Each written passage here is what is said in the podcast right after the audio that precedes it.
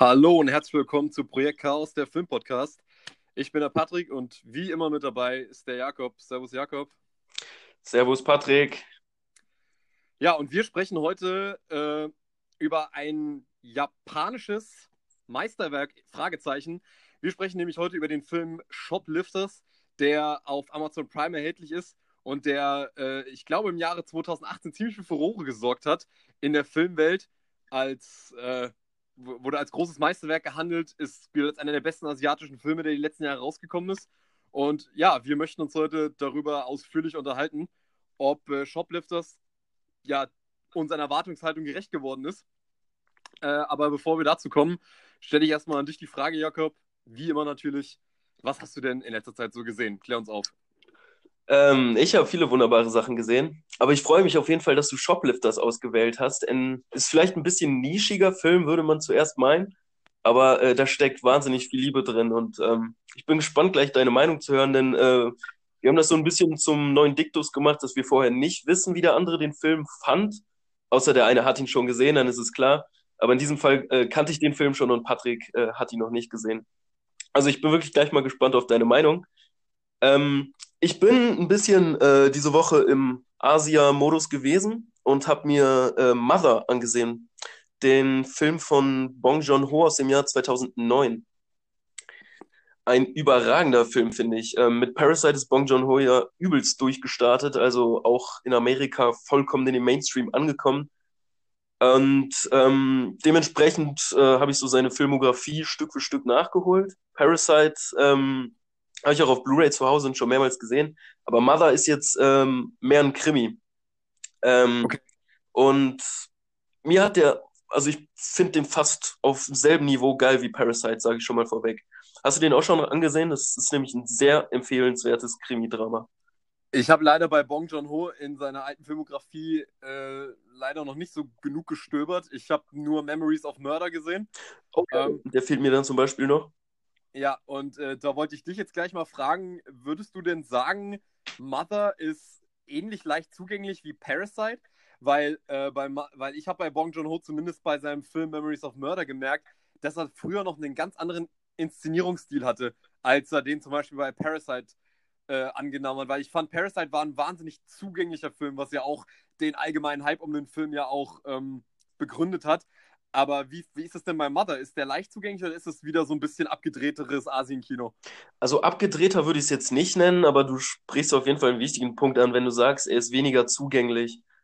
Ähm, denn, also man merkt diese, diese Virtuosität des Erzählens. Also er hat wirklich drauf, Beats zu setzen und äh, Story Points an den richtigen Momenten ähm, ja, zu, zu setzen, dass, dass die Geschichte vorangetrieben wird, dass äh, Spannung erzeugt wird, aber es ist nicht so leichtfüßig wie in Parasite, das muss man ganz klar sagen.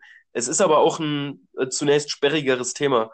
Denn in äh, Mother geht es darum, dass äh, eigentlich, ein, eigentlich ein relativ klassischer Erzählplot, den man auch äh, so öfter schon gehört hat, denn ein äh, junger Mann wird des Mordes angeklagt, ähm, ist allerdings unschuldig und kommt in den Knast und ähm, wird dann, ja, also wird, äh, wird, wird angeklagt und keiner glaubt ihm so recht, dass er unschuldig ist. Ähm, aber es setzt sich auch keiner dafür ein, weil er kein Geld hat, um sich einen großen Anwalt zu leisten.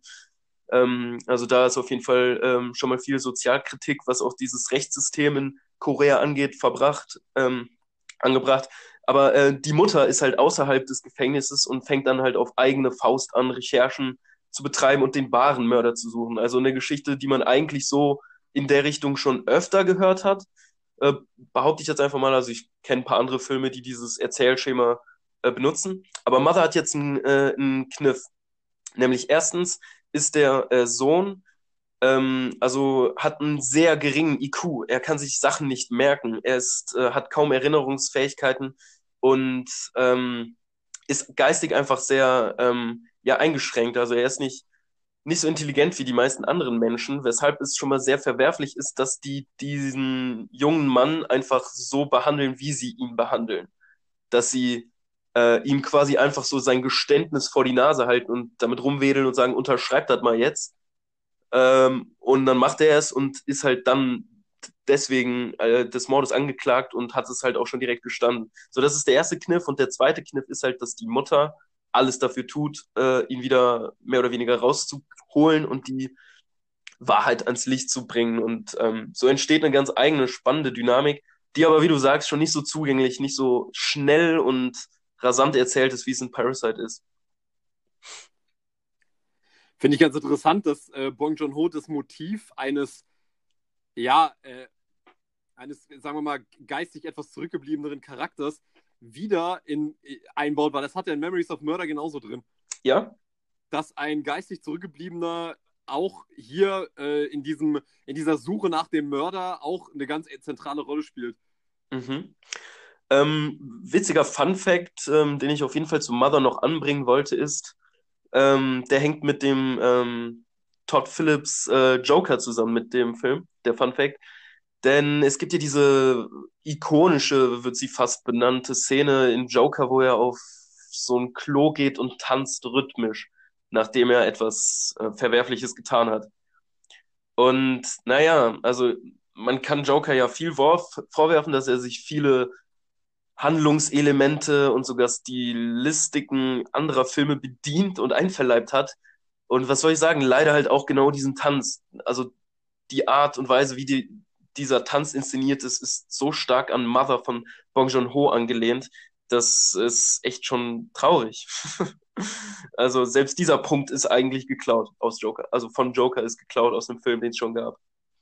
Ja, hm, mal wieder, mal wieder ein Beweis, dass Joker ein blaues Lüftchen war. Auf jeden Fall. Äh, das war aber gar nicht das Einzige, was ich so gesehen habe. Ja, äh, ich ich habe noch äh, Fellowship of the Rings gesehen und dieses Mal äh, das erste Mal. Warte mal, warte mal, warte mal. Fellow, Fellowship of the Rings? Ist yes. das. Okay, äh, ist das, nicht, ist das so ein kleiner Indie-Film? ja, ja, das ist so ein, äh, so ein Kurzfilmprojekt, äh, isländisches. Äh, den Namen des Regisseurs weiß ich nicht. Nein, Herr der Ringe, Teil 1. Ich muss ihn nochmal sehen. Den gucke ich mir eigentlich immer, wenn ich äh, krank bin, an. Dann habe ich so, entweder gucke ich jetzt der Pate oder ich gucke mir äh, die Herr der Ringe-Trilogie an. Und wenn die Trilogie vorbei ist, werde ich schon wieder gesund sein, weil die Filme so verdammt lange sind. Und ähm, ja, äh, Jakob, an dieser Stelle solltest du unbedingt erwähnen, dass du, dass du kein Corona hast, sonst äh, unsere Zuschauer aus. Ja, nee, Corona ist es Gott sei Dank nicht. Ähm, nur, eine, nur eine Erkältung war es. Vielleicht hört man seine Stimme noch so ein bisschen, ich bin, bin noch ein bisschen belegt. Ähm, ja, aber der Herr der Ringe, was, was soll ich groß sagen? Äh, Peter Jackson und hier jetzt einfach mal diese Extended-Version, die 228 Minuten lang ist, ähm, hat mir auch den ersten Teil, den ich immer so ein bisschen hinten anstehend in der Trilogie empfinde, ähm, nochmal auf ein höheres Podest gehoben. Äh, fast vier Stunden lang in dieser richtig geilen Welt zu versinken, das ist, ist für mich einfach ein Traum. Ich finde es so geil. Und diesmal auch den ersten, ähm, den ich sonst immer so ein paar Kritikpunkte vorzuwerfen habe. Wie stehst du dem ersten Teil dieser Reihe gegenüber? Äh, ich finde es ganz lustig, dass du sagst, dass dir die Extended-Fassung von dem so gut gefallen hat, weil mhm. äh, bei dem, gerade bei dem Film habe ich so bereut, dass ich noch nie die Kinofassung gesehen habe, weil ich habe mir, ähm, ich habe irgendwann mal vor, was weiß ich, vor einem oder zwei Jahren habe ich die ganze Reihe mal wieder gerewatcht und dann habe ich die, die Extended-Fassung vom ersten geguckt mhm. oh, und ich bin, ich bin fast kaputt gegangen, ey. Ich, das war, ich habe mich gefühlt, wie als wäre ich einen Marathon gerannt. Das war so schrecklich, diese vier Stunden irgendwie auszuhalten. Ähm, weil ich finde halt, also ich habe immer diesen Eindruck bei Herr der Ringe, diese Extended-Fassungen sind halt wirklich Fancuts. Also ich kann damit einfach überhaupt nichts anfangen, dass ungefähr jeder Zwischenstopp nochmal mit zehn Minuten ausgeweitet wird und ich diesen Charakteren irgendwie dabei zugucke, dass sie sich, wie sie sich irgendwie noch ein Brötchen reinhauen oder so, bevor es dann weitergeht. Ähm, also ich muss wirklich sagen, ich habe danach nur noch die Kinoversion von den anderen Herr der Ringe-Teilen gesehen. Ähm, aber ich finde halt den ersten Teil trotz allem, äh, um, um da jetzt mal wegzukommen, weil mit, mit furchtbar fand ich halt einfach nur, dass der Film an sich so grandios ist, aber sich durch den Extended Cut halt total verfährt in meinen Augen, weil das einfach viel zu lange ist in allen Belangen. Aber ich finde natürlich den ersten Teil auch grandios. Also ich finde diese ganze Reihe grandios. Nur ich, bei mir wäre tatsächlich der äh, zweite Teil derjenige, bei dem ich ziemlich viel Kritik anbringen würde. Echt? Ich finde den zweiten eigentlich so ähm, den rundesten als Gesamtwerk. Habe ich aber auch noch nie in der Extended-Fassung gesehen. Ähm, ja, und dann halt das Ende äh, des dritten ist einfach ist so ein grandioses Ende. Und viele sagen, es ist zu lang, oder ich weiß nicht, ob es viele sagen, aber ähm, könnte man dem Film vielleicht vorwerfen, weil es halt wirklich so ein 45-minütiges Finale ist und jede, Aber- einzel jede einzelne Figur kriegt halt quasi sein Ende. Aber äh, da geht mir so mein Herz auf, wenn ich das sehe. Und Die ähm, haben es sich auch einfach verdient. genau, sie haben es sich verdient mit dieser langen epischen Reise. Und das Also auf jeden, Fall, auf jeden Fall mehr als die Avengers in Endgame. das auf jeden Fall. Ähm, das fand ich halt so gut. Ich, ich weiß nicht, ob ich Extended Cut jetzt immer sehen will, wenn ich Herr der Ringe Teil 1 anmache. Äh, weil, wie du sagst, diese Längen, äh, ja, sie sind auf jeden Fall vorhanden, aber ich fand es jetzt einfach mega interessant, äh, mal diese ganzen zusätzlichen Szenen zu sehen, die man halt sonst noch nie gesehen hat. Und für mich kam dann das Ende des ersten Teils, ähm, wo Sam halt quasi nochmal sagt, er auf das Boot steigt und sagt, ich bin, ich bin an deiner Seite, egal was kommt. Das hat einfach so gut funktioniert dieses Mal und das hatte ich sonst irgendwie beim ersten Teil noch nicht erlebt. Wo, wo mir beim ersten Teil auch immer ziemlich, also was mir so ein bisschen stört, ist wie, wie leicht die Nazguls äh, zu verarschen sind, äh, zu entkommen sind und wie leicht die irgendwie mal ausgetrickst werden jetzt in, in den Anfangs, äh, in der Anfangssequenz des Films, also wo sie quasi noch im Auenland sind und von den schwarzen Reitern verfolgt werden. Da frage ich mich jedes Mal, wenn ich das sehe, wieso sind die so leicht zu tricksen? Also, ich weiß nicht. Ja, die, sind, die sind ja eigentlich genauso wie die Agenten in Matrix 1, dass Keanu Reeves einfach sich hinter irgendeiner Bürowand versteckt und die sehen ihn einfach dann nicht mehr. Obwohl, obwohl sie in der fucking Matrix sind und ihn eigentlich einfach finden könnten. Also das triggert mich immer so ein bisschen. Ich weiß nicht, das reißt mich immer so ein Stück weit raus. Ähm, aber weißt du, wieso ich ähm, des Weiteren auf äh, Herr der Ringe gekommen bin? Nämlich, weil ich zuvor den ähm, viel, viel besseren äh, Peter Jackson-Film gesehen habe, nämlich Mortal Engines. Ah ja, genau, stimmt. Ja, also du hast dich praktisch, du hast dich praktisch mit Herr der Ringe, die Gefährten, so ein bisschen darauf vorbereitet, was für Großartiges dich in Mortal Engines erwarten wird. Ja, also Peter Jackson hat in Mortal Engines nicht Regie geführt, das war meines Erachtens Christian Rivers, den man noch von ein paar anderen weniger brillanten Werken kennt. ähm, Sag's doch, dass der Typ scheiße ist. Ja, also ich konnte mit Mortal Engines und seinem Machwerk dort wirklich nun gar nichts anfangen. Es ist sowas von ein absolutes Millionengrab. Also das Budget des Films ist so unfassbar hoch. Also ich glaube, 150 Millionen sind da reingeflossen, um vielleicht für die, die gerade überhaupt nicht wissen, was ist Mortal Engines, etwas zu inszenieren wie eine Schlacht der Städte, ist glaube ich auch der Untertitel. Also es sind fahrende, gigantische Städte auf Rädern, die durch die Gegend fahren und sich bekämpfen. Und ähm, ja, Peter Jackson dachte sich halt, ja, da schreibe ich mal ein Drehbuch zu. Äh, das wird bestimmt auf einer großen Leinwand schon krass und ein bisschen sowas wie Star Wars bringen wir noch rein, also dieselben ausgelutschten äh, Plot-Twists und es sieht zwar in manchen Szenen echt geil aus, also muss man sagen, die Millionen sind, äh, was die Visual Effects angeht, schon ganz gut investiert gewesen, aber da steckt halt null Inhalt drin in Mortal Engines und es ist so ein austauschbares, vergessenswertes Stück Film. Also braucht man sich wirklich nicht geben, außer man hat mal irgendwie so Bock, einen Film im Hintergrund laufen zu lassen. Den Ton kann man eigentlich ausmachen. Ab und zu drauf gucken, ein paar hübsche Bilder angucken, dafür wird es schon noch reichen. so belangloser Müll. Auch diese Haupt, ach, die Hauptcharaktere sind halt total austauschbarer Schmonz, also es ist wirklich lächerlich. Braucht man sich nicht geben. Ja, gut, die Blu-ray ist auf jeden Fall schon mal bestellt. Ja, also für einen verkaterten Sonntag, so im Halbdelirium, kann man sich das höchstens mal anmachen. Und Aber da muss man aber auch richtig verkatert sein, oder?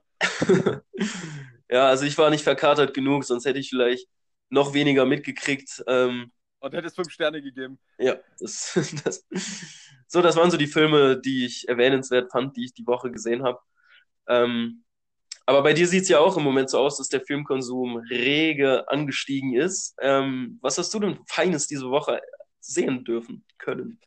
Ja, gut, ganz witzig, dass du äh, eigentlich die perfekte Überleitung geliefert hast mit Herr der Ringe in Sachen Laufzeit, weil ähm, ich habe mich gestern auch mal auf meine vier Buchstaben gesetzt und habe äh, echt verdammt viel abgesessen. Und zwar habe ich mir ähm, Sergio Leones Klassiker, Gangster-Klassiker, Es war einmal in Amerika, nach Ewigkeiten, nach bestimmt sechs oder sieben Jahren nicht mehr, nicht mehr, äh, nicht mehr gesehen, habe ich ihn gestern mal wieder geschaut.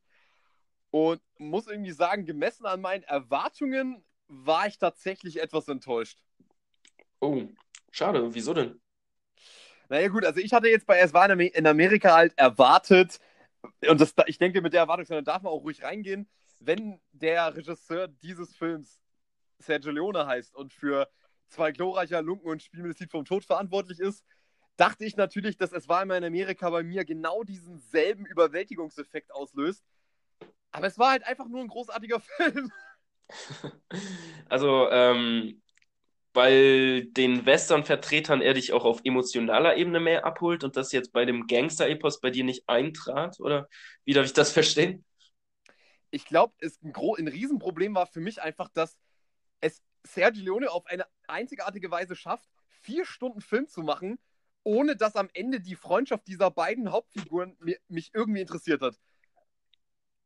Und mhm. das ist halt tatsächlich was, das hat mich, ja, das hat mich geradezu schockiert, wie egal mir eigentlich die Figur von Noodles und, und, und Max, also nicht die, also nicht beide Figuren einzeln, aber vor allem halt die Figur, diese, die Figurenverbindung, die die beiden hatten, ähm, hat mich einfach überhaupt nicht gekratzt in dem Moment. Das hatte für mich überhaupt keine Epik in dem Moment. Ähm, Hängt das denn damit zusammen, dass er als Unsympath dargestellt wird, als Vergewaltiger, als Mörder? Da, ich weiß es nicht. Ich habe ich hab Noodles schon in seiner Erbärmlichkeit nicht unbedingt bemitleidet, aber ich sag's mal so, ich habe ihn nicht, ich habe ihn nicht richtig verurteilen können dafür, weil er war so ein wie du schon gesagt hast, er hat ja auch diese fürchterliche Vergewaltigungsszene, wo ich teilweise wirklich einfach nicht mehr hingucken konnte, weil es einfach so lange geht. Mhm. Ähm, und ich, mein, manchmal wirklich auch bei der Szene frage, ob das wirklich nötig war, ähm, das in der Ausführlichkeit zu zeigen. Aber ich habe bei Noodles halt diese unglaubliche Traurigkeit, die hinter seiner Figur steht und diese Erbärmlichkeit, nicht zu wissen, wie er, wie er mit einer Frau normal umgehen kann die, die, hat, die, hat mir die hat mir die Sympathie ihm gegenüber nicht unbedingt so, so krass verleidet, sondern es war einfach nur das Problem, dass mir einfach diese, die meisten von den Figuren tatsächlich relativ fremd trotzdem geblieben sind, obwohl ich vier Stunden mit ihnen meine Zeit verbracht habe. Aber ähm, eigentlich die gesamte Crew, so James Woods Figur und diese anderen beiden Jungs, die ich kaum, die ich eigentlich kaum unter, äh, auseinanderhalten konnte, die haben mir eigentlich echt nicht viel gegeben so. Ähm, aber was natürlich ein riesen Pluspunkt für diesen Film einfach ist, ist äh, wie unglaublich gnadenlos er dieses, äh, dieses Gangster oder die, die, oder die Idee des Gangsters dekonstruiert. Ähm, weil bei Es war in Amerika wird überhaupt gar nichts verherrlicht, sondern es wird ja eher dieses, ja, also die ganze Erbärmlichkeit, beziehungsweise diese ganze, diese, diese ganze Ruchlosigkeit und Gewalt hinter dem Gangster-Dasein eigentlich gezeigt und wie wenig, also wie, wie einem nichts davon bleibt. Ähm, also weswegen ich auch nicht so ganz verstanden habe, warum äh, ja, warum Martin Scorsese in The Irishman diese Geschichte nochmal aufrollen musste, weil ich finde, das war immer in Amerika, hat das schon perfekt gezeigt mit dieser letzten Einstellung, wenn er an der Opiumpfeife raucht und äh, lachend in Freeze-Frame an die Decke schaut. Da ist für mich eigentlich alles gesagt, was, über, was man über das Gangster-Genre sagen muss. Dass äh, am Ende kann man es eigentlich nur im Opiumrausch aushalten für das, für das, was man eigentlich im Leben da getan hat. Ähm, aber was natürlich ein riesen Pluspunkt für den Film ist, ist halt Sergio Leones atemberaubende Inszenierung wo einfach jedes Bild wie ein Gemälde anmutet. Und, und natürlich Ennio Morricones unfassbare Musik. Mhm. Also hier auch nochmal für mich habe ich wirklich gemerkt, also es war immer in Amerika, hat ist, ist gehört wirklich zu den besten, was, was Morricone jemals an Musik geschrieben hat. Das ist so eine einprägsame Musik, insbesondere diese Panflöte. Das ist unglaublich. Der Panflöte war ich irgendwie richtig kritisch gegenüber, als ich sie das erste Mal gesehen habe. Also, als ich den Film das erste Mal gesehen habe. Ich fand, das hat überhaupt nicht gepasst. Ähm, Gott sei Dank habe ich das beim zweiten Mal, als ich den Film gesehen habe, ganz anders wahrgenommen. Also, das ist wirklich dieses Trance-artige, diese wirklich verträumte Stimmung, die dabei irgendwie rüberkommt. Und wie du schon sagst, ähm, Ennio Morricone, äh, Musik insgesamt meisterhaft und vor allem auch so ein cleverer äh, Umsatz mit Leitmotiven, ne? also musikalische Leitmotive. Ja, absolut. Und wie sie auch als Brücke dient äh, für zeitliche Übergänge. Insgesamt, wie der Film mit Zeit umgeht und das musikalisch untermalt. Das macht er ganz virtuos. Also wie, die, wie, wie da mit Zeit gespielt wird, ist genial. Ja. Also es beginnt ja schon in der ersten Szene mit diesem nicht aufhörenden Telefonklingeln, was einem wirklich fast auf den Wecker geht, aber es, ja. es es, es passt so gut und dann hebt irgendwann, äh, wird das Telefon endlich abgehoben und der Film beginnt und es ist, boah, ich, also für mich ist es fast genauso ein geiles Erlebnis wie der Godfather. Das ist krass. Also ich, ich, der Punkt ist halt, ich bin halt wirklich genau mit dieser Erwartungshaltung da rein, aber das ist für mich am Ende erstmal in Amerika irgendwie nicht. Also ich muss halt trotzdem sagen, eine, eine, also jede einzelne Figur aus der Pate bedeutet mir um einiges mehr als jede Figur und das war immer in Amerika. Ähm, auch wenn ich, auch wenn ich tatsächlich sagen muss, ähm, was mich hier nochmal wirklich umgehauen hat, ist, was für eine unfassbare Filmografie eigentlich Robert De Niro hat. Ähm, weil mir jetzt eigentlich noch aufgefallen ist, ey, der hat halt einfach in war immer in Amerika die Hauptrolle gespielt. Ist mir jetzt irgendwie erstmal nur so richtig aufgefallen. So. No shit, Sherlock. Ja, no shit, Sherlock. Aber es war wirklich so, wow, also wie, wie Robert De Niro auch wieder diese Rolle von Noodles spielt und wie halt tatsächlich Leone immer noch mit diesen gleichen Leitmotiven arbeitet, wie in seinen Western, dass hier eigentlich die Musik und die Blicke mehr sagen als tausend Worte. Mm, es macht mich auch so unfassbar traurig, wenn ich diese meisterhafte Filmografie De Niros sehe und dann plötzlich irgendwann 2013 Bad Grandpa oder wie der Film Dirty, Dirty Grandpa von 2016 mit Zac Efron, ja. Ja, danke für die Korrektur, weil äh, das sind Filme, die halt so belangloser Schmonz sind und mich auch irgendwie traurig machen, wenn ich diesen Meister seines Handwerks, also der so geile Filme, auch so charakterstarke Rollen gespielt hat, dann ver verschandelt sehe in solchen Schund. Aber gut, der braucht wohl Geld. ja, irgendwie muss man ja die drei Privatjets bezahlen. Ähm, gut, äh, dann, dann war ich, ich war, ich war drei, vier, ich war gestern, ich war halt vier Stunden in Amerika und ja, danach äh, was diese Woche noch anstand, war, ich habe mein Michael Mann Binge-Watch äh, vorgestern beendet und zwar mit äh, Collateral. Mit hast, Michael du den, hast du den Heiratsantrag inzwischen abgeschickt? An Michael Mann. Ja, ich habe meinen Heiratsantrag an Michael Mann abgeschickt ähm, und warte jetzt eigentlich nur noch auf die Antwort. Denn äh, Michael Mann ist ja, das ist für mich kein Regisseur, das ist irgendwie so eine Lebenshaltung. Ja, also ich, ich, ich kann zu Collateral eigentlich nicht viel, nicht viel mir sagen, als, ähm, als wahrscheinlich jeder schon weiß, dass ich von Michael Mann-Filmen halt halte. Ähm, es ist, äh, Collateral ist für mich ein absolut vergessenes Meisterwerk der letzten äh, 20 Jahre äh, und ein Film, der so unterschätzt geblieben ist, obwohl er mit Tom Cruise und Jamie Foxx wirklich ein geniales Duo aufwartet und vor allem Tom Cruise hier die Rolle seines Lebens eventuell spielt. Moment, die hatten wir schon mit Magnolia besetzt. ja, ich würde sagen, Collateral und Magnolia sind da schon irgendwie auf einer Ebene. Also ich finde, in, in, Collateral ist Tom Cruise so mal so überhaupt nicht Tom Cruise. Und äh, ja, spielt sich einfach, spielt sich einfach mit dieser total kantigen äh, äh, Auftragskiller-Rolle so in eine andere Sphäre. Das ist wirklich unglaublich. Und das, da passt einfach, in dem Film passt auch mal wieder alles. Musik, Inszenierung, Action, also, ich habe, glaube du hast ihn noch nicht gesehen, ne? Was ist, nenn mir einen oder nenn mir den größten Grund, warum ich ähm, mir vielleicht heute Abend oder morgen Abend Zeit nehmen sollte, um Collateral zu sehen. Äh, Nur einen, den Hauptgrund, den besten weil, Grund. Weil ich es dir sage. äh, kritisch. Nee, ähm, kann man sich den im Moment denn irgendwo äh, zu Gemüte führen? Oder ja, du, du hast ja jeden Film, du hast ja jeden Film seiner Filmografie auf Blu-ray zu Hause stehen. Ja, ähm, außer der letzte Mohikaner. Aber bei Collateral ist das Problem, der ist tatsächlich erhältlich und zwar auf ähm, äh, Prime. Aber Stimmt wieder nur in der deutschen äh, Scheißfassung. Nein, nein, nein, nein, die, die deutsche Fassung ist sehr, sehr gut. Die ist sogar eventuell sogar besser als die englische. Ähm, mhm. Nee, das ist, das ist gar nicht das Problem, sondern auf Amazon Prime ist er im falschen Bildformat. Was? Ein falsches Bildformat auch noch? Ja, also der, der ist ähm, im Original ist er halt äh, mit also in CinemaScope gedreht worden, also mit schwarzen Balken oben und unten und in, auf Amazon Prime ist er halt einfach im Vollbild. Mhm. Und, und das macht den Film halt einfach kaputt, weil er, weil der Film ist tatsächlich auf diese Bildkomposition von Michael Mann halt angewiesen. Dadurch entsteht die Atmosphäre, dadurch entsteht so diese cineastische Überhöhung, die er da in dem Film schafft, durch seine geniale äh, Kameraarbeit mit digitalen Kameras. Ähm, also auch einer der ersten Filme, der so ganz bewusst mit digitalen Kameras gearbeitet hat. Und es sieht einfach so unglaublich gut aus. Ähm, aber du meinst, äh, der Film geht kaputt durch, durch, das, andere, durch das andere Format? Äh, sehen wir denn weniger Bildausschnitt? Also sind tatsächlich Sachen, die man sonst gesehen hätte, nicht mehr drin? Das habe ich mir tatsächlich nicht genau zu Gemüte geführt, aber es ist halt wirklich ein, äh, es ist halt einfach ein ganz großer Unterschied, ob du diese Bilder von Michael Mann halt wirklich in dem in 16 zu 9 Vollbild siehst oder im CinemaScope-Format. Also das macht schon einen erheblichen Unterschied aus. Mhm. Ähm, würde mich mal interessieren, weil äh, ich glaube, was Bildformate und so angeht, bin ich nicht besonders versiert.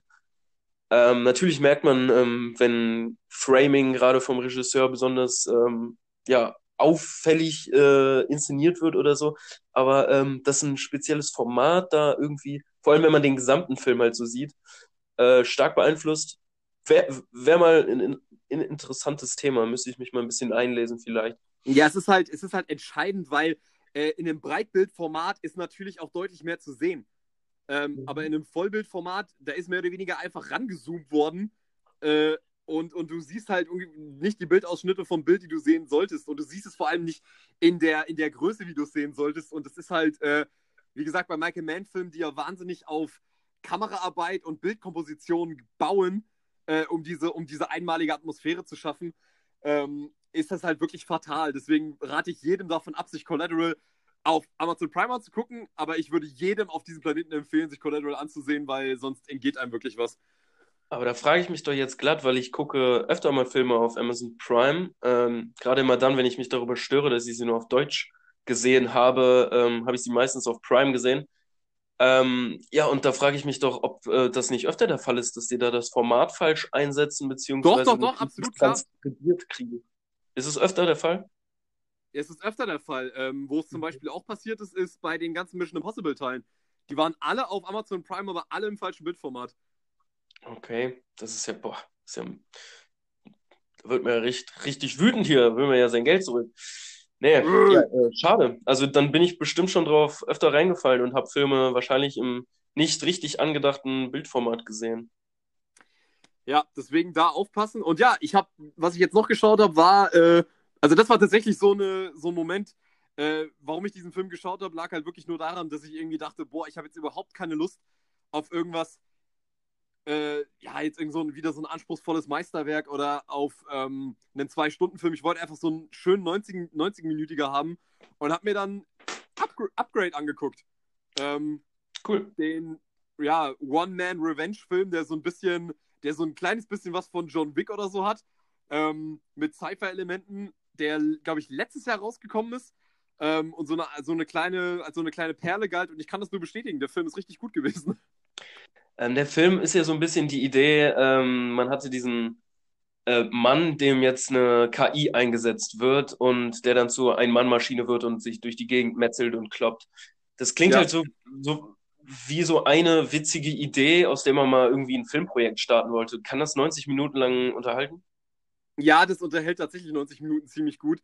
Ähm, weil der Film das tatsächlich schafft, mit dieser Idee echt wahnsinnig gut zu spielen. Also es ist natürlich auf eine gewisse Art und Weise redundant, aber durch den Fakt, dass er seinem Computer, also seinem Chip, also sollte man vielleicht mal dazu sagen, ähm, der Hauptcharakter ist halt querschnittsgelähmt durch einen Autounfall, von dem man nicht weiß, warum er passiert ist. Und ein, ja, ein Kunde von ihm, weil er ist Mechaniker, ein Autokunde von ihm, bietet ihm eine KI an, die er ihm in, in, ins Rückenmark einpflanzen lässt, äh, wodurch er wieder laufen kann. Aber diese KI kann er mit ihm sprechen und kann ihn halt, kann seinen kompletten Körper steuern äh, wenn, er, wenn, er ihm, wenn er ihm das sagt. Und es gibt halt so viele geile Ideen, wenn er seinem Körper halt sagt, ähm, jetzt übernimm du, wenn er dem Chip sagt, bitte übernimm du jetzt, was da für geniale Actionsequenzen teilweise bei rauskommen, die mich auch wirklich so in ihrer, äh, in ihrer Darstellung oft so an Matrix erinnert haben.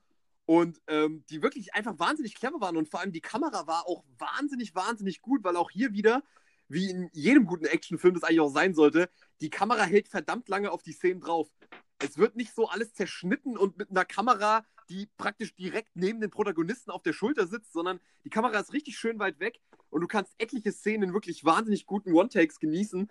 Ähm, und Upgrade war wirklich ein schöner kleiner Film, der jetzt, würde ich sagen, wirklich nichts allzu Besonderes ist, aber es war echt ein guter Mix so aus, aus The Equalizer, Ex Machina ähm, und so ein kleines bisschen Matrix. Oh, das sind immer gut, solche Filme, die man irgendwie wenn man mal Bock auf was Kurzweiliges hat, äh, zur Verfügung stehen. Das, das ist, ich glaube, den werde ich mir auch noch reinziehen. Auf Prime ist er ja auch verfügbar. Ja, mach das unbedingt mal. Mhm. Ähm, aber ich muss dich vorwarnen, du wirst am Falsches Anfang Bildformat. Nicht... nee, das Bildformat ist richtig, aber was dich am Anfang umhauen wird, ist, dass der Hauptdarsteller einfach genauso aussieht wie Tom Hardy. Wie Tom Hardy? Der aber sieht eins zu eins so aus wie Tom Hardy. Dass Tom Hardy in jedem Film äh, komplett anders aussieht. ja, äh, naja, gut, also wenn er, er kommt schon relativ gut an das Bild ran, wie er in The Revenant raus, aussieht. Mhm. Also schön bärtig. Ja.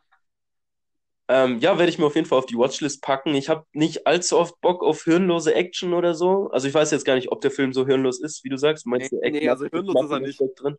Ähm, aber ich habe auch nicht so oft Bock auf Action, aber ab und zu muss das sein, so abends, äh, wie du sagst, kein, kein Interesse, was Anspruchsvolles zu sehen. Ähm, dann ist sowas immer gut, also auf der Rückhand zu haben. Ja, aber weg von anspruchslosen Action. Ähm, und kommen wir mal zu einem Film, den du, ja, weil ich es leider auf Letterboxd schon gesehen habe tatsächlich, äh, den du ja anscheinend sehr, sehr liebst. Shoplifters. Ähm, Jakob, möchtest du uns vielleicht mal erzählen, was, was geht ab in äh, Shoplifters und äh, was hat dich daran so fasziniert und begeistert? Ja, Shoplifters ist äh, ein Film, der mir tatsächlich sehr ans Herz gewachsen ist. Ich habe ihn äh, damals im Kino gesehen, nachdem ich ähm, mehr oder weniger den Hype um ihn erlebt habe, denn der Film hat in Cannes die Goldene Palme gewonnen, also den höchsten Preis. Ähm, hat äh, danach noch auf einigen anderen Festivals zahlreiche Preise abrasiert und ähm, ist auch Oscar nominiert gewesen. Ich glaube, das ist der äh, Japan die japanische Einsendung gewesen ähm, für den ja für den Award von wegen ähm, bester fremdsprachiger Film. Ähm, und der ist von äh, Hirokazu Koreeda, ein Möchtest du, den- möchtest du den Namen noch fünf weitere Mal äh, sagen? sehr gerne Hirokazu Koreeda, Hirokazu Koreeda, Hirokazu Koreeda, Hirokazu Koreeda. Ich, ich sag den Namen schon den ganzen Tag, murmel ich den so vor mich hin. Ich finde, das ist ein, ein sehr wohlklingender Name, den ich gerne ausspreche. Sag, will, willst du ihn Ja. auch nochmal aussprechen?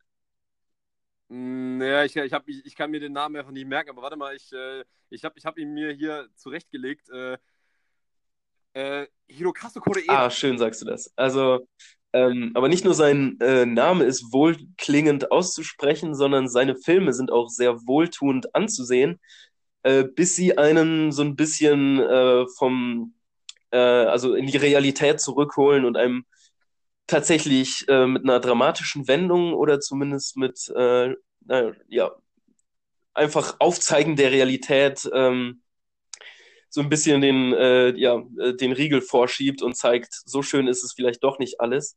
Ähm, es ist ein Regisseur, den man sonst auch noch von Filmen kennt, wie äh, Still Walking ist ein anderer sehr bekannter Film von ihm oder Like Father, Like Son. Und das sind alles Filme, die ähm, sich mit dem Thema Familie auseinandersetzen. Die fragen, was, was zeichnet eine Familie aus? Wie funktionieren Familien? Ähm, was sind die Bestandteile davon? Wie setze ich das zusammen? Wie ist der Alltag und äh, wie dieses kleine Element aber auch in einer großen gesellschaftlichen Gefüge funktioniert. Ähm, also äh, Gelbe Schmetterlinge heißt Still Walking im Deutschen, den habe ich gesehen. Like Fathers, Like Son ist äh, seit Ewigkeiten auf meiner Watchlist. Ich habe den leider noch nirgendwo finden können bis jetzt. Ähm, und ähm, nun halt mit Shoplifters, äh, dem deutschen Untertitel Familienbande, möchte ich kurz erwähnen. Ähm, da hat sich bestimmt auch wieder irgend so ein, so ein im Filmverleih äh, ins Fäustchen gelacht und dachte sich, ha, dem verpassen wir nochmal einen cleveren Untertitel, Familienbande. Ist nämlich natürlich äh, zweideutig zu verstehen. Einmal äh, das Familienband und ähm, einmal die, die Bande im Sinne von Räuberbande oder so. Denn wir haben es hier, ähm, um mal kurz zur Story zu kommen, mit einem Film zu tun, wo ähm, eine kleine, ärmlichere, ungewöhnliche Familie ähm, ihren Alltag beschreitet, unter anderem mit vielen Ladendiebstählen. Und als ähm, der Vater dieser Familie mit seinem Sohn ähm, des Nächtens nach Hause geht, sehen sie auf einem Balkon ein frierendes Mädchen, jung, wie alt, jung, fünf Jahre alt ist sie. Und ähm, sie sieht äh, dürr aus, unglücklich und sie beschließen kurzerhand, sie mitzunehmen und ihr was zu Abend zu essen zu geben, damit sie ja mal was im Bauch hat und vielleicht danach besser schlafen kann oder einfach mal einen schönen Abend hat. Also bringen sie sie wieder zurück danach. Doch ähm, ja, die Eltern sind sich lauthals am Streiten und sie haben anscheinend das Fehlen ihrer eigenen Tochter nicht mal bemerkt, woraufhin ähm, der Vater mit der äh, Mutter der, unserer ungewöhnlichen Familie beschließen, das äh, kleine Mädchen namens Yuri wieder mit nach Hause zu nehmen und äh, sie in ihre ungewöhnliche kleine Familie zu integrieren. Und ähm, ab dann verfolgen wir so ein bisschen den Alltag dieser Familie, wie sie durchs Leben streiten, wie sie ähm, kleinere Diebstähle machen, um sich über Wasser zu halten. Wir sehen, welche Jobs die Familienmitglieder ähm, so äh, haben und wie sie sich mehr oder weniger ja, über Wasser halten. Mir ist dieser Film sehr ans Herz gewachsen, aber ich möchte jetzt natürlich erstmal wissen, äh, wie stehst du diesem Film gegenüber? Ach, äh, ja. Ich, äh, ich, ich fühle mich ja schon jetzt schon schlecht, hier wieder so als der Miesmacher aufzutreten, der wieder das, äh, wieder die, wieder die Nadel im Korinthenkackerhaufen zu, sucht. Ähm, aber irgendwie muss ich leider sagen, ich konnte mit Shoplifters nicht allzu viel anfangen. Äh, Jakob, bitte noch nicht aussteigen aus dem Podcast. Ciao, ich, ich lass weg. mich ausführen. ähm, ja, ich, ich, also bei Shoplifters ist halt so, äh, du hast es, glaube ich, schon sehr gut gesagt ähm, äh, oder schon gut angeschnitten mit den Worten. Äh, unser, unser Regisseur mit diesem wohlklingenden Namen äh, kümmert sich wahnsinnig viel um das Thema Familie. Und äh, ja, wie funktionieren Familienstrukturen und was ist eigentlich eine Familie und so weiter. Und ich muss tatsächlich sagen, es ist halt so, Familie ist einfach ein Thema, das ich im Kino mittlerweile tatsächlich geradezu wehleidig bin, dass es, äh, dass es bearbeitet wird. Weil ich halt persönlich finde, für mich ist halt, also ich weiß nicht, für mich sind halt so Familienwerte äh, auch, also das sind für mich halt gleich Nullwerte, so, weil, weil halt äh, Familienwerte sind für mich, wenn man sowas im Kino verhandelt, das ist halt wirklich so, als würdest du mir erklären, dass äh, jeden Tag Wasser zu trinken ziemlich gesund für mich ist. Ähm, das ist halt so ein Thema, da komme ich für mein, also zumindest aus meiner Sicht, meistens immer genauso schlau raus, wie ich reingegangen bin. Ähm, warum ich auch mit vielen Steven Spielberg-Filmen halt auch nicht klarkomme, weil bei Steven Spielberg auch immer diese Komponente mit drin ist, äh, was ist Familie, wie sollte Familie äh, fun funktionieren? Und wenn die Familie nicht mehr funktioniert, dann muss es am Ende von jedem Film noch dieses Homecoming geben, ob es jetzt ein Jurassic Park ist, selbst wenn es in Indiana Jones ist, überall hast du diesen Aspekt mit drin. Und Shoplifters macht das halt jetzt zwei Stunden zum Thema.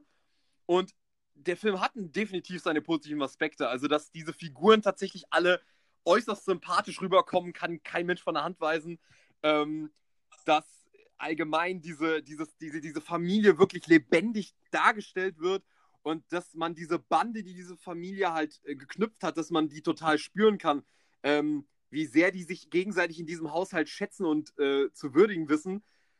Aber irgendwie war mein Problem, dass der Film es sich dann doch zu sehr in dieser wohligen Atmosphäre dieses Familienglücks macht es mir eigentlich, obwohl am Ende natürlich das Ganze in eine ganz andere Richtung dann noch geht, trotzdem über weite Strecken viel zu bequem weil es halt einfach ein Film ist, der einfach jeden ansprechen wird. Also der Film ist für mich halt so ein ganz klassischer Fall von Welpenschutz.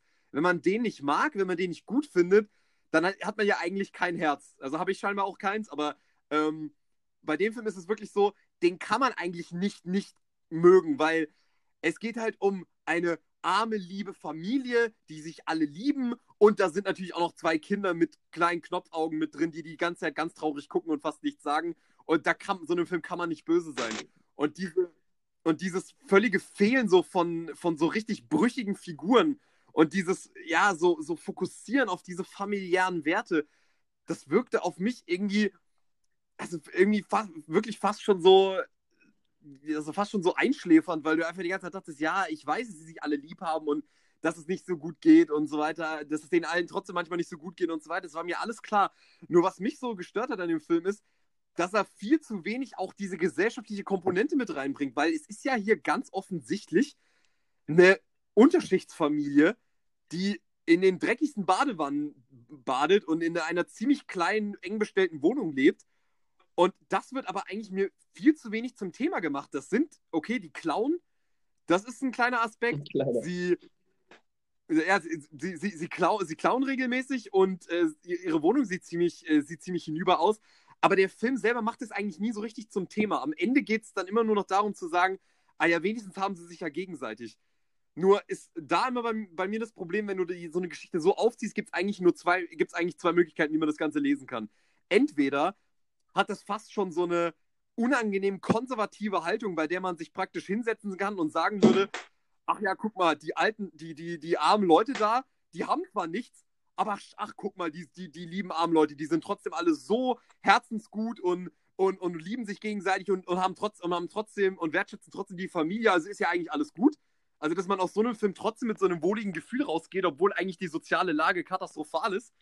Ähm, oder es wird halt zu so, so einem total rührseligen Kitsch, wo es halt, äh, wo es halt wirklich nur noch darum geht, ah ja, guck mal, wie lieb die mit den Kindern umgehen und guck mal, wie lieb die miteinander umgehen und guck mal, wie böse, böse, böse die ganze Welt da draußen ist und diese Familie kaputt macht. Und das war mir irgendwie, so diese, so diese ganze, so diese, diese ganze Aufbau war mir irgendwie ein bisschen zu durchsichtig. Ich wusste einfach jede Sekunde in diesem Film, also, was ich denken soll und was ich fühlen soll. Und das war irgendwie ein Problem für mich, weswegen ich den Film leider nur okay fand. Also ich weiß jetzt erst gar nicht, wo ich anfangen soll, weil du erstens mal so viele Punkte angesprochen hast und die ich alle widersprechen müsste und will eigentlich ähm, angefangen damit, ich habe gesagt, dass du ähm, Steven Spielberg in, äh, in, in Zusammenhang mit diesem Film bringst. Denn ich finde, der gesamte Film ist ein ausgestreckter Mittelfinger in Steven Spielbergs Scheißgesicht. ähm, ich hasse nämlich, wie Familie als, äh, als Thema von Hollywood umgesetzt wird, wie diese ganzen amerikanischen Filme diesen Zusammenhalt von Familie thematisieren und diese von dir so äh, desinteressiert aufgenommenen Werte uns vermittelt und mit einem Knüppel ins Gesicht haut eigentlich. Und dann am Ende aber immer zu der Pointe zu kommen, äh, die, die Blutlinie muss, ähm, ja, also die Blutsver Ver wie heißt denn das? Verwandtschaft ist das Wichtigste, was geht und ähm, Blut, Blut ist dicker als Blut Wasser. ist dicker als Wasser ist genau die Pointe, die dann irgendwie immer am Ende bei rumkommt. Und dieser Film geht ja mal äh, den komplett anderen Weg und äh, sagt eigentlich dieses gesamte, er, er dekonstruiert das gesamte äh, soziale Bild der Familie und sagt, es geht ihm nicht darum, wer zu wem geboren ist, ähm, äh, wer bei wem, von wem geboren ist und ähm, er macht äh, so viel interessante und clevere Aussagen, die diesem ganzen Stereotyp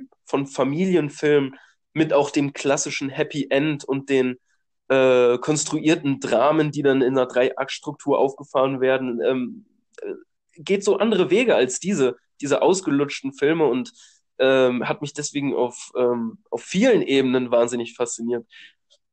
Ähm, du hast gesagt, es gäbe keine, keine brüchigen Charaktere. Ich finde, das ist, äh, das ist ja nicht wahr, denn eigentlich ist jeder dieser äh, Figur ziemlich, äh, also doppelmoralisch. Ähm, es ist sehr interessant, wie hier ähm, das äh, Thema aufgerollt wird, ähm, dass sie sich selbst dazu quasi erklären, ja, weil ähm, ich empfinde, dass äh, die anderen sind schlechte Eltern, ich wäre in diesem Fall bessere Eltern, sich dazu erheben, jetzt äh, auf dieses Kind aufzupassen und anscheinend gefällt es allen Beteiligten, also machen wir das weiter, was schon als sehr brisantes Thema ist und ähm, ja, wieder spannenderen Weg als diese ganzen äh, anderen Filme, die äh, Familie sonst Thema. Einige deiner Kritikpunkte finde ich da jetzt irgendwie ein bisschen fast schon fehl am Platz, weil auf diesen Film bezogen es einfach nicht zutrifft. Ähm, ja. Kann, kann ich wieder? Ja, bitte. ähm, also mir gefällt es auf jeden Fall. Du hast auf jeden Fall, äh, du bist auf jeden Fall mit, mit geladener Knarre hier aufgetreten im Podcast. Ja, äh, ich, ich, ich habe sie mal mitgebracht, aber ich habe gehofft, dass ich sie nicht auf dich richten muss. äh, ja, gut, also bevor du abdrückst, ähm, lass, mich noch, lass mich mich noch erklären. Ähm, natürlich stimmt das alles, was du sagst, ähm, bezüglich, dass das hier natürlich nichts mit Hollywood-Familien zu tun hat. Nur ich hatte nur, ich, also um mich da zu verteidigen, ich habe den Vergleich nur aufgemacht, weil ähm, weil es generell diese Thematik ist, die mir im Kino schon so ein bisschen, ja, schon ein bisschen, also bin ich schon ein bisschen leid, leid drum, dass, wenn sowas halt nochmal dekonstruiert und zusammengesetzt wird. Bei Spielberg sind das natürlich auch immer so, ja, diese, diese Kotzbrocken äh, Postkartenfamilien, ähm, wo man sich halt irgendwie denkt, so, ja, ganz ehrlich, ähm, bei euch interessiert mich halt auch echt überhaupt nicht, ob ihr jetzt irgendwie eine gute Familienbindung habt oder nicht. Äh, hier ist es natürlich was ganz anderes. Das geht einem natürlich deutlich mehr zu Herzen als jetzt in einem Spielberg-Film. Das ist zweifelsohne so. Nur mein Punkt ist halt, ähm, dass sich der Film am Ende des Tages dann doch. Also ich habe diese Doppelmoral halt einfach irgendwie nicht gespürt, so, weil es ist doch jede Sekunde klar, obwohl die natürlich dieses Kind auf eine gewisse Art und Weise entführen, wir als Zuschauer denken uns doch jede Sekunde trotzdem, Ja, die ist viel besser aufgehoben bei denen. Mhm, Das ist Also halt die. Sache. Ich finde, das ist ein, äh, ein Thema, was sich durchs gesamte, äh, durch den, durch die gesamte Handlung zieht, denn ähm, sie, die Kinder erleiden vielleicht bei dieser neuen gewählten Familie keine Gewalt mehr, aber es geht ja um die Werte, die vermittelt werden sollen. Es geht darum, ähm, was können sie denn als Wahleltern ihnen überhaupt bieten? Und das ist ein Konflikt, der vielleicht bei Shota, dem älteren Jungen, ein bisschen ähm, äh, mehr ins Bild fällt, denn man spürt ja, wie oft und wie regelmäßig er sich eigentlich unterfordert fühlt. Er, er würde gern mehr lesen, er würde gern mehr lernen und man spürt diesen Drang an, an äh, Wertegewinn, die allerdings von dieser Familie kaum zugelassen werden können. Und das ist für mich ein Konflikt, der sich auf jeden Fall durch das, äh, durch die Handlung zieht, dass er vielleicht dort keine Gewalt mehr erfährt. Ähm, aber äh, ja, ob das so gut ist, bei dieser Familie aufzuwachsen, steht erstmal im Raum. Das ist, das natürlich war, was dann, was dann aber auch gegen Ende tatsächlich, und das würde ich sagen, sind wirklich welche der stärksten Szenen ähm, oder einer der stärksten Aspekte des Films, wenn er halt erwischt wird und dann dieser Raum aufgemacht wird, dass seine Familie ohne ihn weitergehen wollte. Da kam dann, dann kamen dann nämlich diese Brüche rein, auf die ich eigentlich gewartet habe. Nur diese Brüche kommen halt erst 20 Minuten vor Ende oder so. Hinzu, Und bis hinzu kommt halt, dass er sich extra erwischen lässt. Also ähm, er geht Ja, ja, genau. bewusst, weil er sich, ähm, naja, vielleicht jetzt doch entschieden hat, dass diese Familie doch nicht das Allerbeste für ihn ist. Genau, natürlich. Das sagen sie ja auch selber, dass sie vielleicht gar nicht, äh, dass sie vielleicht nicht, nicht der richtige Ort sind für die Kids, um aufzuwachsen. Aber bis dahin habe ich einfach nicht so ganz verstanden, was der Film hier eigentlich erzählen will. So jeder ist natürlich so, so, so, es sind halt so ganz klassische Themen, die auch schon äh, in anderen Filmen, äh, die auch in anderen asiatischen Filmen verhandelt werden. So jeder ist doch ins, auf seine Art und Weise einsam, selbst in einer Familienbindung. Das, dieses Thema hat man ja zum Beispiel auch in Edward Youngs äh, Meisterwerk Yi, habe ich zum Beispiel auch schon in der Form gesehen. Ähm, und das, das war halt hier jetzt auch mit drin, nur bei, bei dem Film war tatsächlich für mich erstmal das lange Zeit dieses Gefühl, ach ja, guck mal, was für eine tolle Bindung diese ach so drollige Familie mit diesen Kindern hat und auch untereinander. Und das sind so herzensgute Menschen, die würden eigentlich nie irgendwas, irgendwas Falsches machen. Und diese böse, böse Assi-Familie oder wer auch immer die da waren, die haben dieses arme Mädchen, ähm, die haben dieses arme Mädchen vernachlässigt und so weiter. Und auch in der Darstellung der Kinder, ich wirk, ich fühlte mich halt regelmäßig irgendwie manipuliert, weil es halt, es ist halt einfach das Einfachste in meinen Augen, was du überhaupt machen kannst. Du stellst irgend so ein kleines, stummes Kind hin, was nichts sagt, und man ist halt sofort schon dahin, dahin gerissen und sagt, okay, ich liebe diesen Film, weil die Kinder sind so süß. Und genau, aber, und das muss natürlich nicht immer sein, wenn Kinder in einem Film mit drin sind. Aber bei dem habe ich wirklich das Gefühl gehabt, der setzt diese Kinder einfach hin und das soll die Gefühle bei mir auslösen. Und das wirkte mir einfach zu sehr auf dem Präsentierteller serviert, dass ich einfach jetzt schon genau weiß, wie ich darauf reagieren soll. Ähm, wenn, wie, wie sie da zum Beispiel zu dem Kind sagt, ich würde, nie, dich würde niemals jemand schlagen, der dich liebt und so weiter. Das sind alles so, das hatte halt für mich alles so ein bisschen was von Kalenderspruch, wo ich also dachte, Ja. ja, das, das weiß ich halt auch schon. Dass, dass Leute, die dich lieben, dich nicht schlagen sollten. Also vielleicht. Ich weiß also, es aber in dem äh, Moment ja nicht. Und boah, ich finde, du tust dem Film so Unrecht, dadurch ihn zu kritisieren. Und ich glaube, also auf diese Art zu kritisieren, ähm, natürlich hat, äh, äh, ist Kritik angebracht, aber ähm, ich glaube, das liegt auch ein bisschen an der äh, ungewöhnlichen Struktur vielleicht des Films, denn es ist vielleicht ein Thema, was man äh, aus äh, Hollywood-Produktionen schon des Öfteren erlebt hat, aber er geht da so einen ganz anderen Weg. Er hat keine, keine klassische Drei-Akt-Struktur. Er spielt nicht mit diesen äh, Charakterdramen, die dann plötzlich äh, nach 30 Minuten eingeführt werden oder so. Es ist, es ist, es ist einfach äh, eine sehr große Beobachterperspektive, in die man hier gesetzt wird und so den Alltag fließen lässt. Man fließt so mit der Zeit dahin und kriegt diese Jahreszeiten mit, wie sie ähm, zusammen mit dieser Familie kommen und gehen. Und ähm, es ist halt nicht dieses aufgesetzte Drama, was äh, sonst halt den Drive in vielen äh, Familienfilmen, denn es ist ja Familiendramen, denn es ist ja hauptsächlich ein Drama, äh, sonst halt so drin sind. Und äh, ich, ich, es hört sich fast so ein bisschen an, als wäre das so ein Stück weit zu sehr entgegen deinen Sehkonventionen. Und ähm, äh, ich fand gar nicht, dass die Kinder so als, äh, als aufs Präsentier, auf den Präsentierteller gestellt werden, denn äh, ich finde, jeder erhält in dieser Familie irgendwie gleichwertig seinen Anteil. Es ist ja doch relativ episodisch. Es gibt dann die Episode der Oma, wie sie, wie man so sieht, wie sie bei der anderen Familie äh, regelmäßig vorbeigeht, um sich dieses Geld abzuholen. Dann sieht man den Job der älteren Tochter Sayaka Und ähm, dann sieht man halt auch die Episoden der, äh, der kleineren Kinder und wie sie halt wichtige Werte, die sie nun mal niemals gelernt haben, dass man sich vielleicht einmal entschuldigen muss und dass es dann auch gut ist und dass man vielleicht keine Schläge kriegt, wenn man sich nicht entschuldigt, dass sie diese vermittelt kriegen. Und für mich war das nicht auf dem Präsentierteller und stark den Emotionen, ähm, also den Emotionen wegen ins Bild gesetzt, sondern äh, hat sich sehr dynamisch irgendwie in dieses Familiengefüge zusammengesellt, gesetzt. Also, mh, ja, sehe ich, seh ich einfach ein bisschen anders. Ich habe es nicht so ähm, aufgesetzt, emotional äh, wahrgenommen, auch wie die Kinder präsentiert werden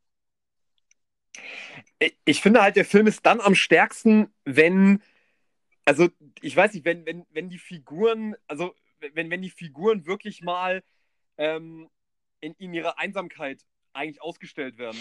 Ähm, weil das in dem Film ja tatsächlich auch natürlich ein Thema ist, dass diese Figuren ja doch irgendwie so ein bisschen, jeder hat noch so ein bisschen diese eigene Geschichte von sich selbst und diese, diese, diese, so diese eigenen kleinen Scharmützel, die, mit denen sie im Leben zu kämpfen haben.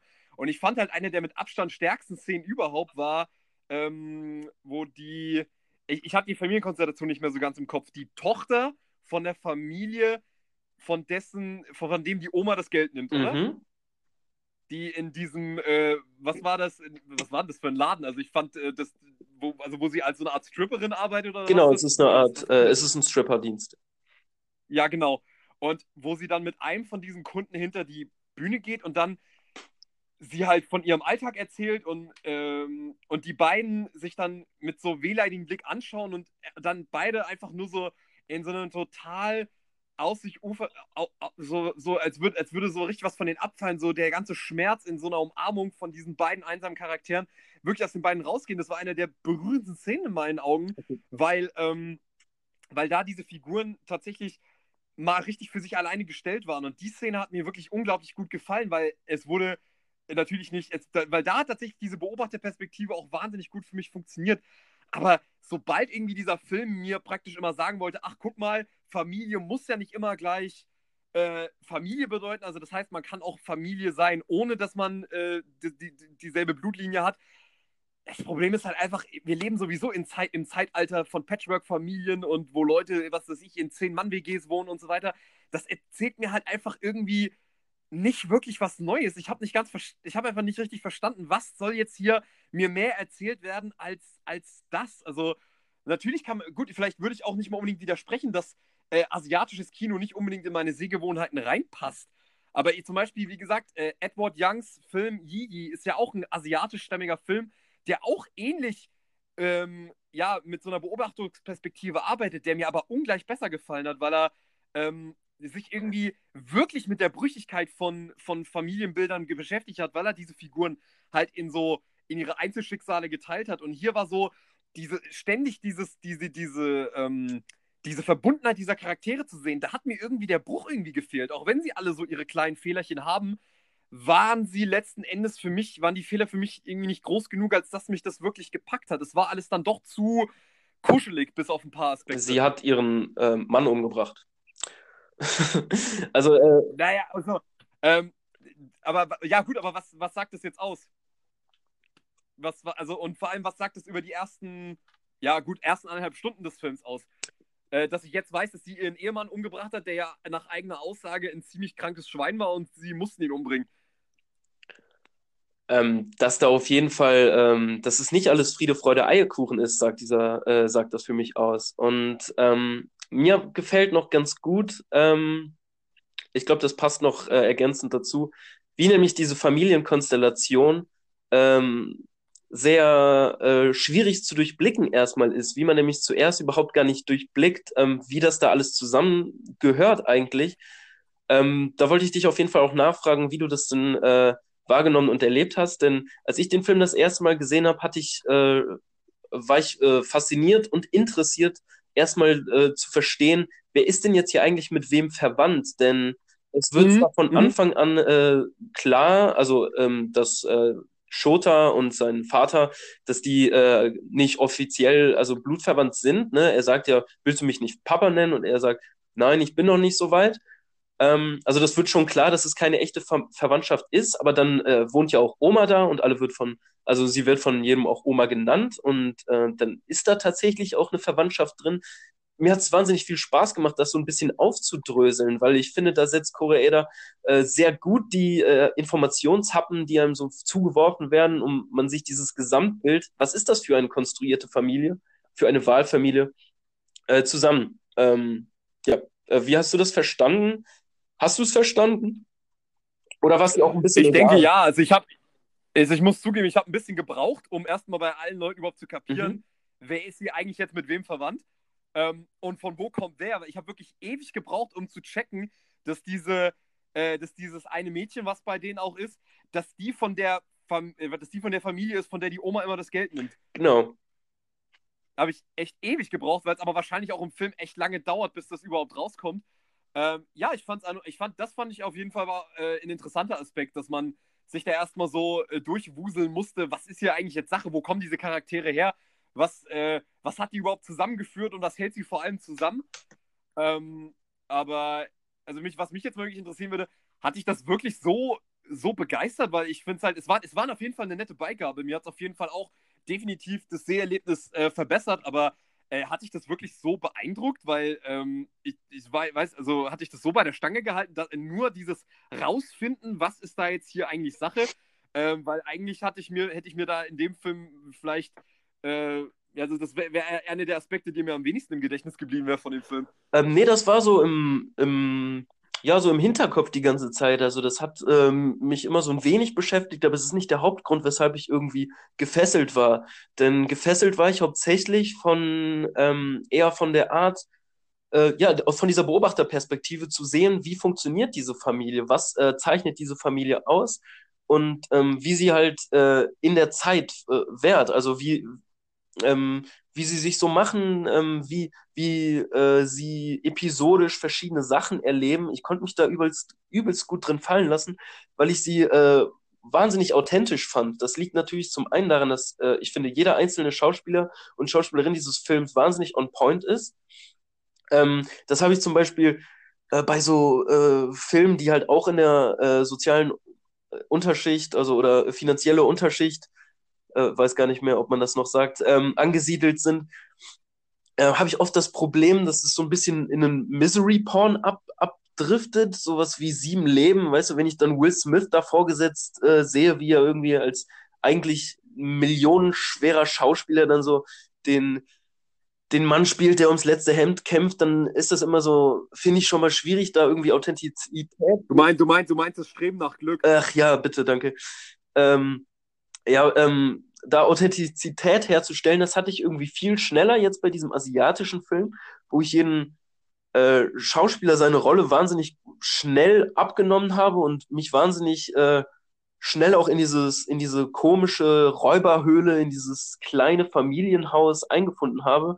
Und äh, diese episodische Erzählart, Erzählart ähm, hat mir einfach ähm, sehr gut gefallen. Und das ist so ein bisschen der Hauptgrund, weshalb ich da mich so gut drin einfinden konnte und immer wieder diese emotionalen Spitzen und äh, eine Message, die ich so auf der großen Leinwand halt einfach noch nicht gesehen habe, dass nämlich einfach mal gesagt wird, Familie ist nicht gleich, du musst ähm, zu deinem Vater zurück, wo ich eine äh, sehr große Parallele zum Beispiel zu Wim Wenders Paris, Texas gesehen habe, der quasi einen sehr ähnlichen äh, Kontext hat, allerdings das Ende genau die andere Pointe hat. Ähm, und das war sowas, was mir wahnsinnig gut gefallen hat an dem Film. Mhm.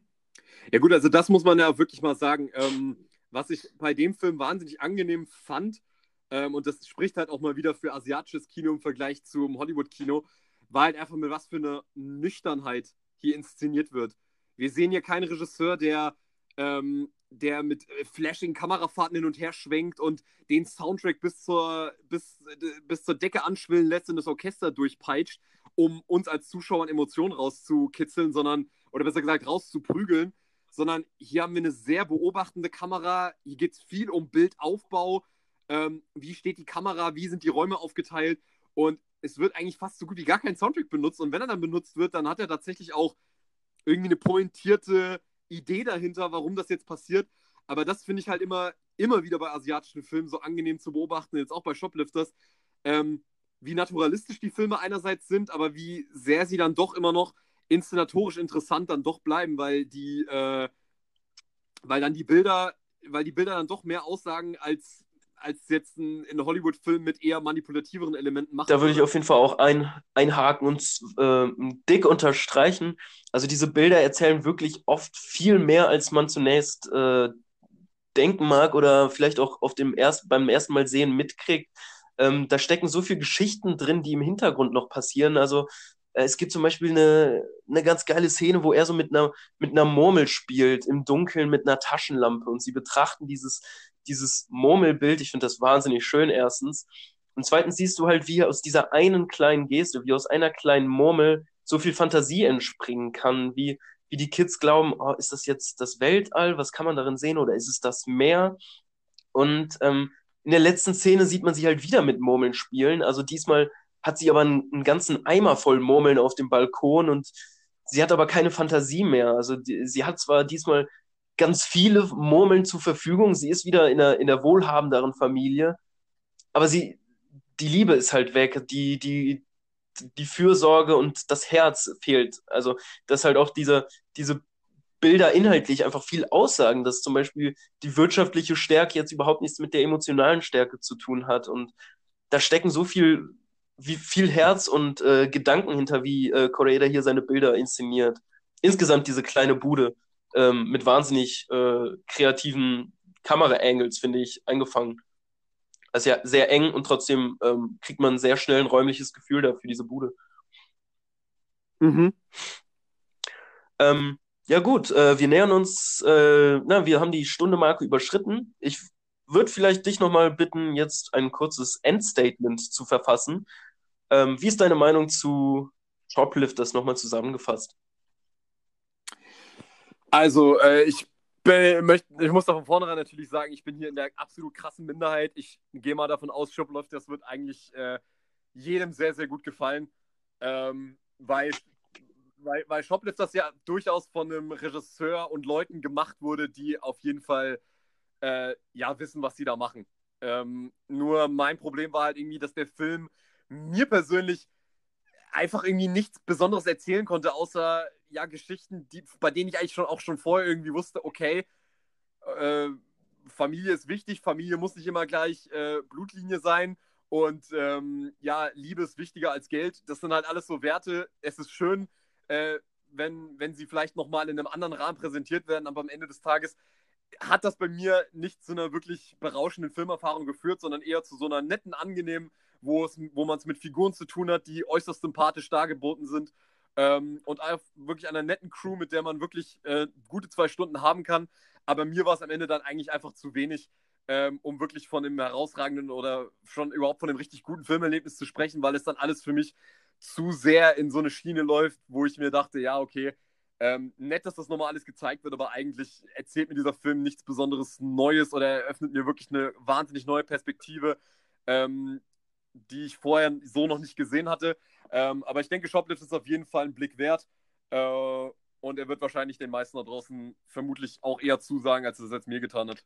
Ja, ähm, mir hat er nämlich genauso gut gefallen. Ähm, und das liegt vor allem äh, daran, dass mir die Figuren sehr schnell ans Herz gewachsen sind, dass ich mich sehr schnell darin fallen lassen konnte, wie diese Familie ähm, ihren Alltag bestreitet und dass aber immer so ein kleines Fragezeichen im Hintergrund stand. Was ist da eigentlich? Also man spürt, da geht mehr vor, man kann es aber nicht richtig einordnen und das bleibt bis zum Ende ähm, so eine Frage, die im Raum steht und am Ende, finde ich, wahnsinnig pointiert äh, beantwortet wird.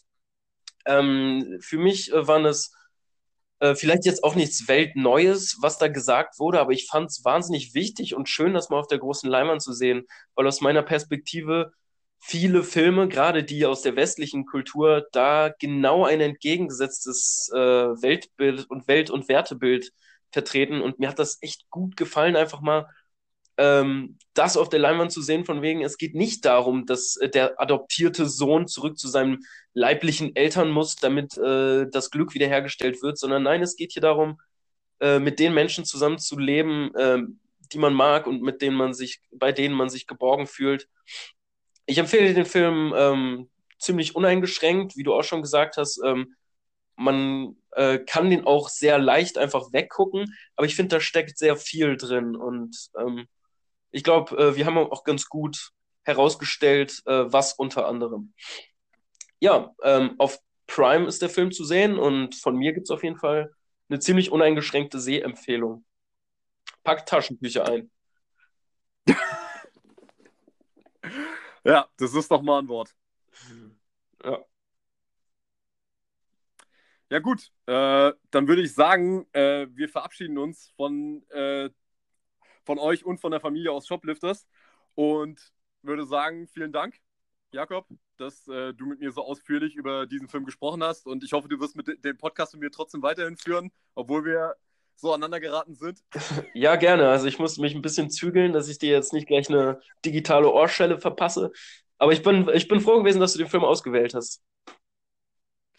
Ja, man muss sich ja auch manchmal ein bisschen kabbeln, sonst haben wir ja sonst immer nur irgendwelche Lobeshymnen auf irgendwelche Filme. Ja, genau. Das ist vielleicht auch mal eine interessante Perspektive.